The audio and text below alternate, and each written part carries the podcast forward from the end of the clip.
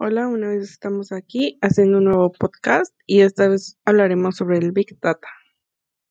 Comenzaremos hablando un poquito sobre lo que es el Big Data y es aquello que llamamos el análisis de los datos y estos se clasifican en estructurados, no estructurados y semiestructurados.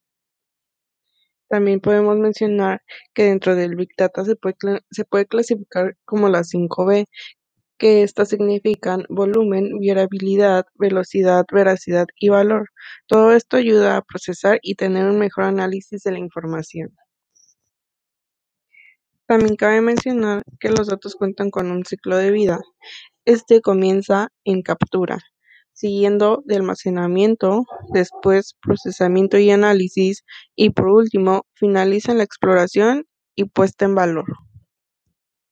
Todo esto tiene un punto en común, recopilar la información que entra por parte de nuestros clientes para mejorar la calidad del producto o del servicio que nosotros estamos ofreciendo, transformar la información que entra para poder tomar mejores decisiones día a día.